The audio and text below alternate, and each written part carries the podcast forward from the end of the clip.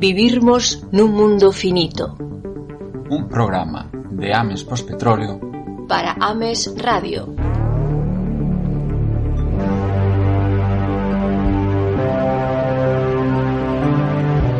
Comezamos un programa máis de Vivirmos nun mundo finito.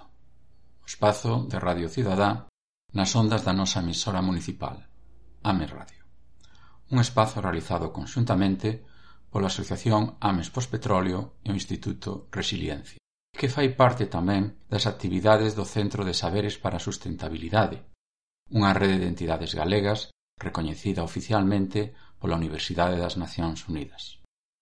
Un programa no que falamos da urxente necesidade de nos prepararmos para o choque da nosa civilización contra os límites biofísicos do planeta. No episodio desta semana Imos falar dun tema como mínimo incómodo, senón inconveniente: as migracións humanas nun mundo cheo. Os seres humanos pasaron a maior parte da súa historia como pequenos bandos nómadas. Poderíase dicer que a migración forma parte do noso ADN. Porén, xa milenios que existen sociedades sedentarias, e máis, há bastantes séculos que a maior parte da humanidade é sedentaria. Non por iso cesaron as migracións, Mas os encontros entre as populacións migrantes e os nativos foron con frecuencia traumáticos. Ben para os migrantes, pénsese na longa historia da trata de escravos, ben para os nativos, pénsese nas invasións. Os movimentos en violencia de pequenos grupos humanos son unha constante na historia da humanidade, que normalmente se producen grandes traumas. Porén, Os movementos a grande escala costuman ir acompañados de conflitos máis ou menos violentos. Como estamos en tempos de confinamento, por mor da COVID-19, este episodio foi realizado desde casa por Ramón Flores con unha pequena axuda de Rosa Villar. A emigración é unha das cuestións máis significativas que afectan todas as decisións políticas e todas as preocupacións públicas por toda Europa é un tema de enorme importancia que levanta todas as cuestións imaxináveis sobre a sociedade na que estás. Cual é a sociedade na que un vive? Que é tolerável e que é intolerável? O que é un nivel aceitável de inmigración? Cual é o nivel que altera fundamentalmente unha sociedade? Son estas cuestións fundamentais que na actualidade apenas comezamos a abordar. Douglas Murray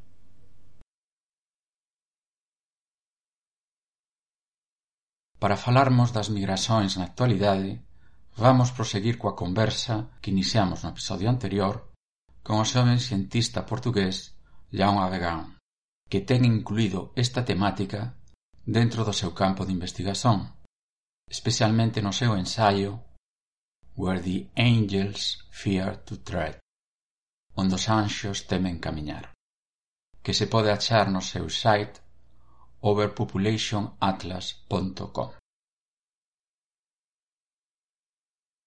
Até moi pouco falar de migración na Europa sen considerala positiva era considerado como algo de ultradereita. Por que? Porque os países non poden falar da populación que consideran adecuada ao país ou por que non poden considerar que non queren lidar con un determinado grupo humano. Esta, esta é uma questão que me surpreende sempre, porque quando verificamos os, os inquéritos que são feitos a nível europeu, já que estamos agora aqui a discutir o, o caso, o caso europeu, uh, quando as pessoas são questionadas, as populações, se os níveis de imigração deveriam ser aumentados ou se estão, ou se estão aceitáveis, sempre, sempre a maioria em todos os, em todos os inquéritos que eu tenho vindo a colocar nos meus trabalhos, mostram uh, consecutivamente que as pessoas querem reduzir os níveis migratórios que estão a, estão a chegar à Europa. É interessante uh, depois constatar que em público as pessoas têm muitas reservas em, em falar e, e, e, demonstrar eh, estas posições, embora em privado, nestes inquéritos feitos a nível europeu, todos os países, uh, todas as, as, maiorias apresentam esta, esta, esta ideia e, é, isto é interessantíssimo. Um, Porque é como diz, esta, como as pessoas não se pronunciam em público, isto depois é reservado para aqueles grupos mais à direita uh, para o fazerem. E o que nós temos vindo a observar é que estes grupos à direita têm vindo a, a receber cada vez mais uh, apoio, o que até há, até há 20 anos atrás, em muitos países europeus, não, praticamente não existiam. Estas, estas, estas plataformas de políticas não recebiam assim tanta atenção, mas consecutivamente temos vindo e progressivamente a, a verificar estas, esta alteração um, das taxas de imigração para a Europa, sendo que penso que um dos, um dos exemplos que se, se coloca de lado é, os, é a Inglaterra, que desde os anos 90 mantém taxas de imigração muito elevadas. Uh, até esta altura, agora, na Europa tem-se vindo a observar uma, uma diferença e, e, claro, se aqueles, os únicos que estão dispostos a falar sobre, sobre imigração e se os, os povos da Europa aparentemente uh, partilham estas opiniões em privado, mas não tanto em público, provavelmente vamos continuar a ver estas, estas, uh, estas partes da, da direita cada vez a obterem mais, mais poder. O que tem que acontecer é que tanto as pessoas da esquerda, ou mais ligadas à esquerda e mais no, no centro, têm que, têm que absorver esta, esta narrativa, porque se virmos o, o, o, caso dos Estados Unidos, que é onde surgiram estes debates da imigração nos anos 60, os, os membros originais do Sierra Club, que é um dos mais antigos, uh, uma das mais antigas ONGs ambientais do mundo, os, os, os originais do, dos Estados Unidos, deste Sierra Club, falavam em manter os níveis de imigração que fossem conducentes a, a não alterar a, a conformidade da, da da população dos Estados Unidos e que a possibilitassem a atingir em primeira medida uma um, a estabilizar e depois a conseguir diminuir. Claro que isto foi numa altura em que toda a gente andava a falar de população. Tínhamos a Population Bomb, tínhamos uh, vários, vários uh, artigos a mostrar e havia interesse uh, em, que a, que as populações se estabilizassem e, claro, uma dessas, uma dessas principais componentes era travar estes movimentos migratórios em massa, para que os países pudessem reduzir de forma gradual, o que é muito mais preferível a ter que chegar a uma, a uma situação em que haja coerção a nível, a nível como houve na, na Índia ou na China, e possibilitar de facto esta, esta transição para um modelo de, de crescimento gradual, que é o que eu tenho vindo aqui a, a debater, não tanto a debater, mas a falar um pouco mais em público em Portugal, porque imagino por, nesta situação Portugal e Espanha estejam em situações muito, muito semelhantes. Temos taxas de fertilidade mais baixas e os nossos políticos uh, falam em colmatar esta, esta, este, este decréscimo que é natural, uh, trazendo mais pessoas do resto do mundo, porque vemos que a população está em decréscimo. Pois bem, nós temos que perceber que a única forma de atingirmos uma sustentabilidade neste planeta é essas nossas populações entrarem em decréscimo gradual. Não podemos continuar neste, não só em crescimento populacional, como em crescimento económico. Temos que aceitar que temos que entrar em decréscimo. Então non é favorável o que poderíamos chamar natalismo branco, que defenden algúns como resposta á inmigración natalismo branco. Isso é, é que as teorias de... de que para evitar o que algúns chaman de a grande sustituición da, ou a grande mudanza, isto é, a sustituición das populacións de orixen europeo por populacións de orixen africano, a que preconice un aumento das taxas de natalidade das populacións de orixen europeo, das persoas de raza branca. Sim, os caucasianos. Uh, Entendo. Este, até, este é um argumento que até eu me uh, sobreponho muito na, na, na, na, minha comunidade populacional, porque eu falo desta questão da imigração e eu levo a sério uh, estas preocupações de, das pessoas que, como, como José disse, os brancos, costumo chamá-los os caucasianos. Muitas pessoas na, neste meio populacional tendem a ignorar um pouco esta, esta questão e estas preocupações. Uh, e eu não o faço. Eu tento perceber, porque eu, como disse anteriormente, estou interessado em criar estas, estas pontes de diálogo com a Europa, porque, sejamos francos nisto, nós é-nos dito aos, aos europeus, digo agora em geral aos europeus, que, que devemos diminuir uh, as nossas taxas de natalidade para parar o crescimento populacional. É, é-nos dito a nós, pronto, não devemos ter grandes famílias. Concordo, totalmente. Eu próprio não tenho intenções tão cedo de ter, de ter filhos e, e, e pretendo continuar assim. Desta forma, o que é que pode ser feito? É não é estar à espera que os povos da Europa, que já têm taxas de fertilidade uh, reduzidas, uh, assumam que uma, que uma substituição populacional de outros países, que temos, temos que olhar para as evidências, a maior parte do crescimento populacional irá ocorrer uh, em África e na Ásia, temos que ser objetivos e olhar para aqui. Se, se a Europa está com taxas de fertilidade mais reduzidas do que o resto do mundo, quando as pessoas falam nestes receios que haja uma, uma substituição populacional e que os povos brancos, como é dito muitas vezes, estão a desaparecer, a resposta para isso não pode ser imigração. A resposta para isso tem que ser as pessoas em todo o mundo, nós queremos coletivamente uh, reduzir as taxas de, de, fertilidade. O que tem que acontecer na Europa, em, primeiro que tudo, é, man, é manter taxas de imigração que sejam conducentes a uma a que não haja uma alteração tu, uh, demasiado uh, substancial das, das nossas sociedades, ou seja, nós não podemos esperar que se continuarmos a trazer pessoas do mundo inteiro para a Espanha ou para Portugal que as culturas e as sociedades possam permanecer as mesmas. Não, não temos a certeza que isto possa ser o caso, porque o multiculturalismo pode ter muitas, muitos benefícios, mas não sabemos se a longo prazo uh, as sociedades irão permanecer as mesmas. Eu próprio digo isto que vivo numa, numa aldeia com 300 habitantes em que toda a gente se conhece. A população tem permanecido totalmente homogénea durante os últimos sei lá, décadas a centenas de anos.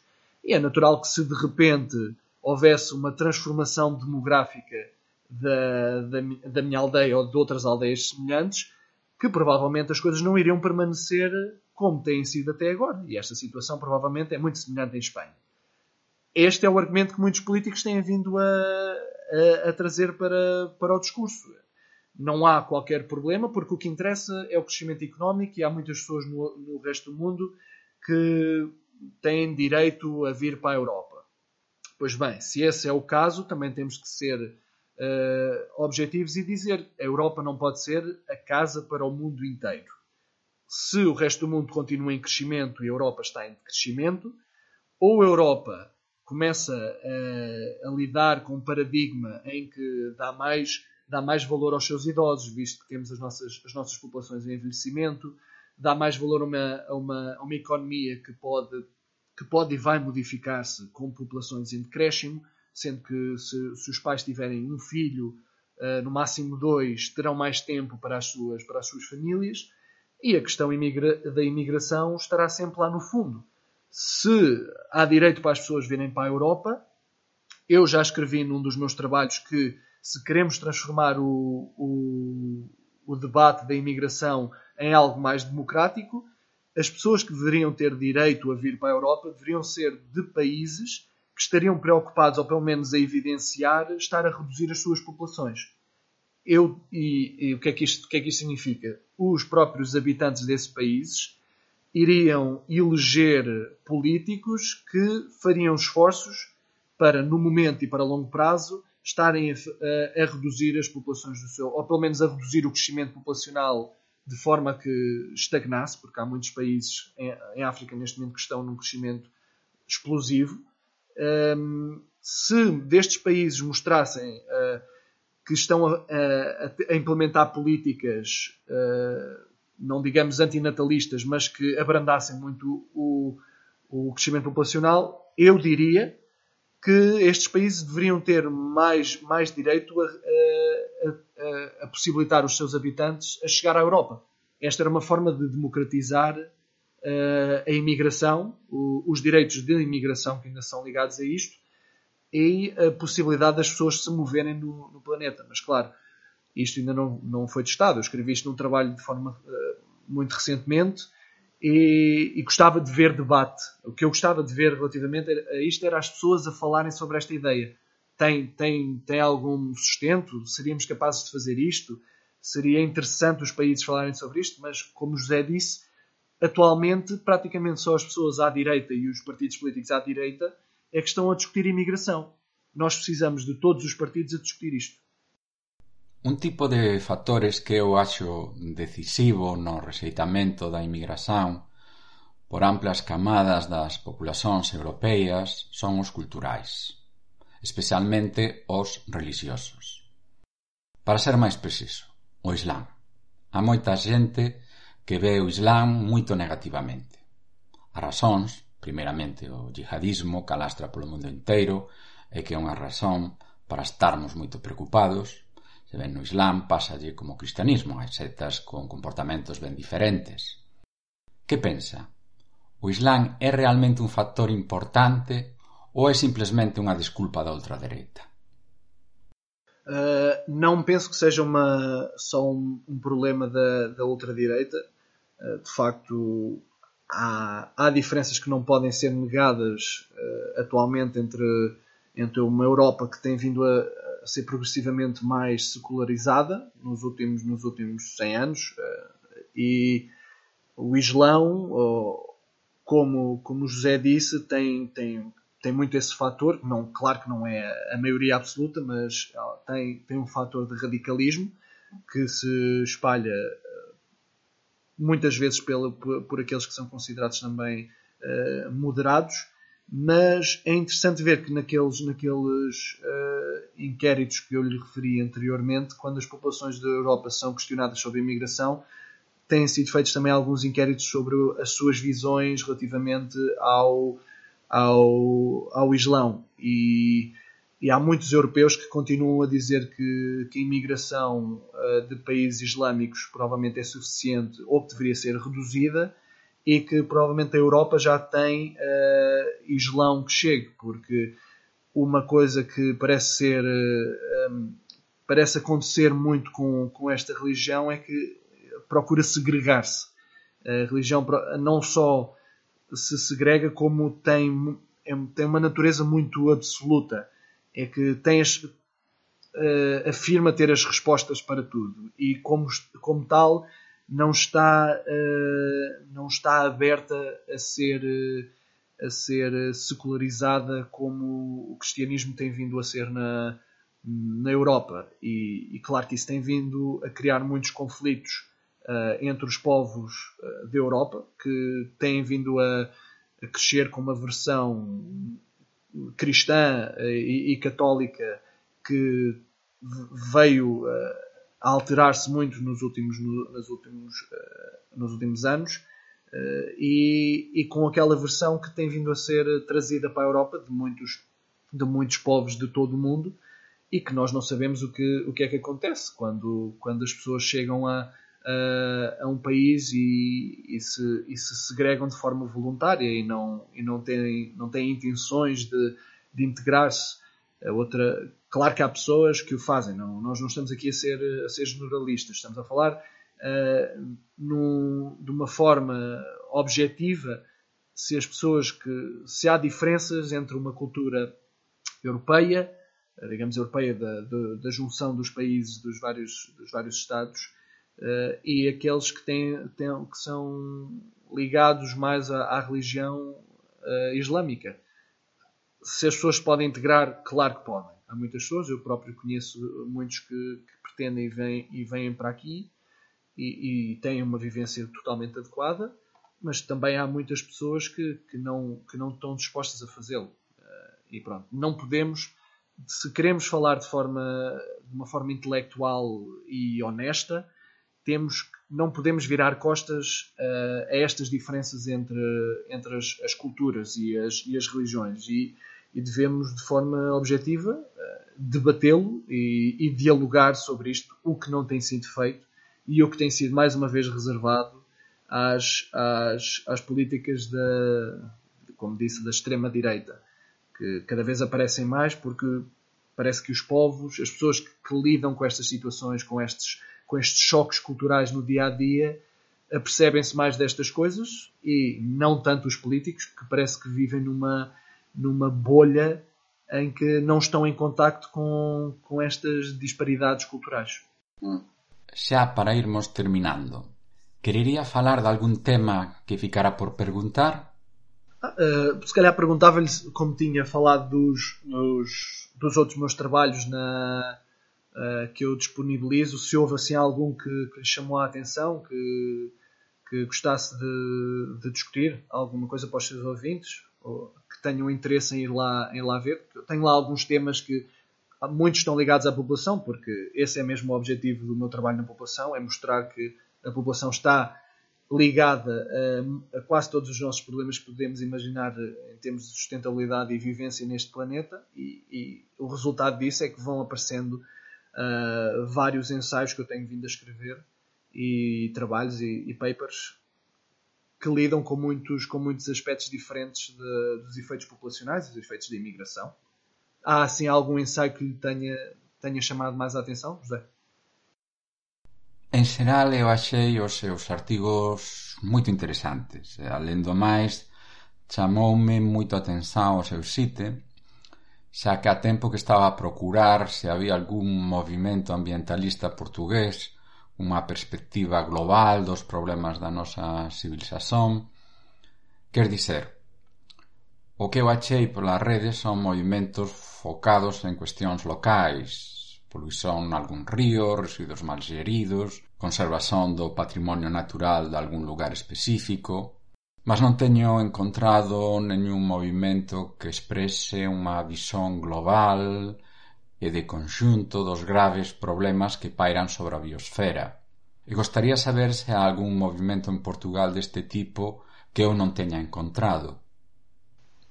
É como diz José, eu penso que a maior parte deles tem uma visão uh, mais paroquial, ou seja, mais, mais provinciana, mais regional, focam-se nestes problemas que estão a ocorrer dentro do território português, mas é difícil uh, geralmente conseguir eh, ver o que está a acontecer aqui e perceber que faz parte de uma bigger picture. Uh, eu, pelos movimentos ambientalistas que conheço, que honestamente também não estou uh, ligado a nenhum de forma assim tão viva eu estou assim mais de fora e vou vendo o que é que vai acontecendo. Sei que, por exemplo, a Extinction Rebellion, devido à sua natureza em Portugal, tem mais atenção aos, aos problemas a nível, a nível global, uh, mas mais uma vez o que acontece na Extinction Rebellion de, de Inglaterra geralmente uh, espalha-se rapidamente para todos os outros, todos estes centros que vão têm vindo a surgir nos outros países e se a Extinction Rebellion lá tem uma postura relativamente à população, rapidamente todos os outros nódulos vão adotar a mesma. Portanto, infelizmente, é como, eu acho que é como o José diz, deve haver muito poucos grupos que ainda mantêm esta postura com atenção a nível, a nível global e, honestamente, em Portugal uh, desconheço totalmente a sua existência. Uh, a não ser alguns professores Uh, como descobri agora até muito recentemente em Aveiro, parece que havia um professor que tem noção dos problemas populacionais e falou abertamente sobre isso. Devo dizer-lhe honestamente que nunca encontrei ninguém uh, publicamente a falar sobre, este, sobre estes assuntos, o que uh, é uma espada de dois gumes. Na altura do, da minha tese de mestrado eu pensei, pois agora tenho aqui um, um grave problema, porque quem é que irá ser o meu orientador?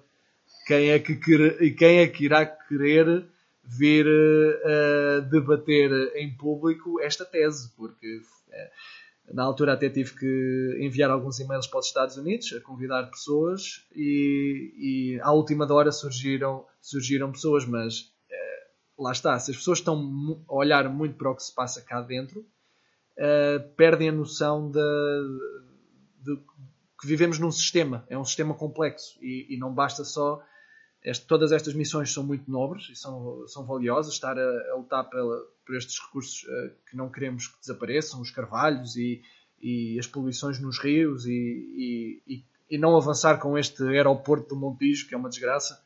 Uh, mas pronto, temos que, deveria haver, como José diz, uma, uma NGO que tivesse mais aberta para, para as posições globais. E isso eu gostaria muito de que isso acontecer. Unha última pregunta, quase fora de tempo. No seu site escreve sempre en inglés. Mesmo há algún artigo traducido ao castellano, mas non ten nenhún en portugués. Qual é a razón para isto? Pronto, uh, isso vai ao encontro do que, do que estávamos agora a falar. Como não, eu não sinto que tenha, eu não sinto que tenha uma população uh, ou uma audiência em Portugal. Em Portugal não tem definitivamente. Noutros países que falem a língua portuguesa, uh, é interessante ver que eles estão mais interessados em, em nos temas populacionais. Muitos, acontece muito em, em África uh, surgirem pessoas que falam português a, a, pedirem estes, estes meus artigos em português. No entanto, se formos uh, constatar onde é que existe a maior parte dos, dos centros e das pessoas ligadas à população, são nos países mais desenvolvidos, ou pelo menos aqueles que são mais mediáticos. Se olharmos para as grandes, as grandes instituições, a Population Matters, a Sustainable Population Australia, uh, no Canadá, vamos ver que são todos, falam todos inglês todas estas pessoas um, estão a fazer o seu trabalho em inglês. Embora, claro, há, há, uma, há em França, há, penso, se não estou em erro, também há em Espanha. Uh, e de vez em quando as pessoas contactamos, porque quando eu estive na COP em dezembro em Madrid, falei com muitos, com muitos, uh, muitas pessoas de, de, Espanha que estavam preocupados com este, com este problema. E, mas é, vê-se de facto que a, a língua que, que, comanda neste momento o problema populacional e o problema, se calhar, ambiental ainda é o inglês. Sim, o inglês vale para tudo. Seja com pessoas da, da Ásia, seja com, com pessoas de Israel, todos estavam a comunicar uh, no inglês, que até agora, tem, pelo que eu tenho percebido, é a língua que, que une estas preocupações. E por hoje vamos rematar a nosa conversa co Ian porque moito agradecemos compartir connosco parte do seu tempo e dos seus coñecimentos. Se nesta conversa falamos principalmente do ponto de vista das sociedades que acollen, de mellor ou pior vontade, os inmigrantes, non podemos esquecer que as migracións teñen tamén os seus efectos nos migrantes e nas sociedades das que parte. A Galiza ten sido unha terra de migración nos últimos séculos e as súas consecuencias permeian a nosa consciencia colectiva. Non foi por iso difícil achar un tema musical axeitado. En realidade, o difícil foi escoller entre varias cancións magníficas. Finalmente decidinme por Brazos para Xeitura, un tema do segundo álbum do grupo Fuxan os Ventos, publicado en 1977 e que evoca as feridas que deixou a penúltima vaga de migración na nosa terra. Agradecemos, como sempre, a vosa escoita e lembramos que podedes contactar connosco e recuperar os anteriores programas no blog amespospetroleo.wordpress.com e máis na nosa canle en iVox. Por mor do confinamento, non podemos dicer cando, mas esperamos que non se pase moito tempo antes de podervos ofrecer un novo episodio de Vivirmos nun mundo finito. Mm.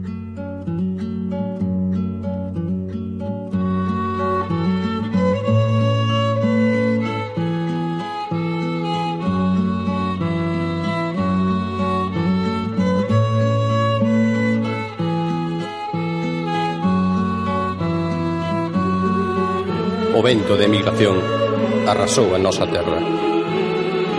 Os vellos laian. Os nenos